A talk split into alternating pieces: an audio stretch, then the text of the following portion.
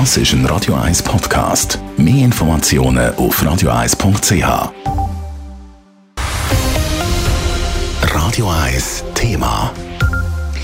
Es sieht im Moment sehr gut aus für die Pflegeinitiative. Ende November stimmen wir über eine Volksinitiative ab, die die Pflegeberufe stärken und unter anderem mehr Geld und bessere Arbeitsbedingungen fordert. Jetzt ist gerade die erste Umfrage zu der Abstimmung rausgekommen und die Pflegeinitiative fährt fast schon ein Rekordergebnis ein. Der Bericht von Simon Schaffer.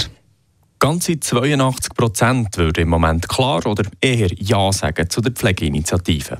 In etwas mehr als sechs Wochen stimmt die Schweiz darüber ab und die erste Umfrage im Auftrag von Tamedia deutet so stark wie selten in eine Richtung.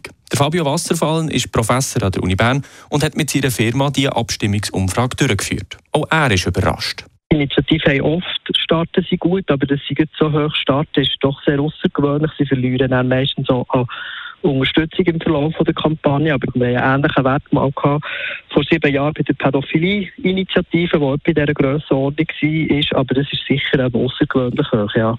Die Pflegeinitiative fordert bessere Löhne und Arbeitsbedingungen im Pflegeberuf. Der Bund soll dafür Massnahmen ergreifen und er soll der Pflege mehr Kompetenzen geben. Die Pflege ist seit der Corona-Pandemie noch stärker unter Druck als vorher und stark im Fokus der Öffentlichkeit. Auch darum unterstützen mehr Leute als vorher die Anliegen der Pflegeinitiative. Das sagt Fabio Wasserfallen.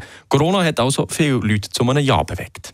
Wir können natürlich jetzt nicht nur darüber spekulieren, was wäre, wenn Corona nicht wäre gewesen. Aber man sieht bei den Argumenten, dass das sicher für viele wichtig ist und dass das in dem Sinne auch zur Bewusstseinsschärfung da, äh, dazu beigetragen hat.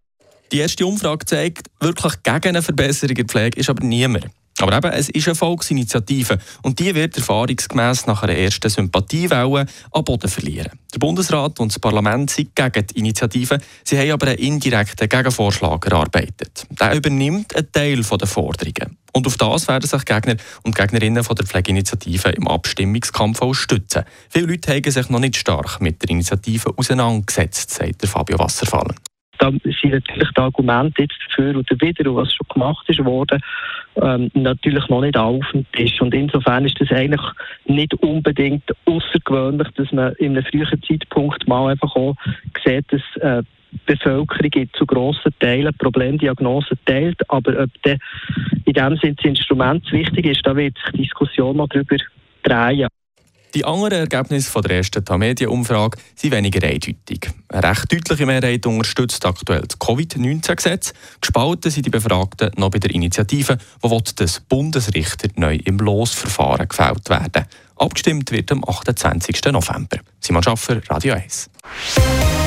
Radio 1 Thema. Jederzeit zum Nachlesen als Podcast auf radio1.ch.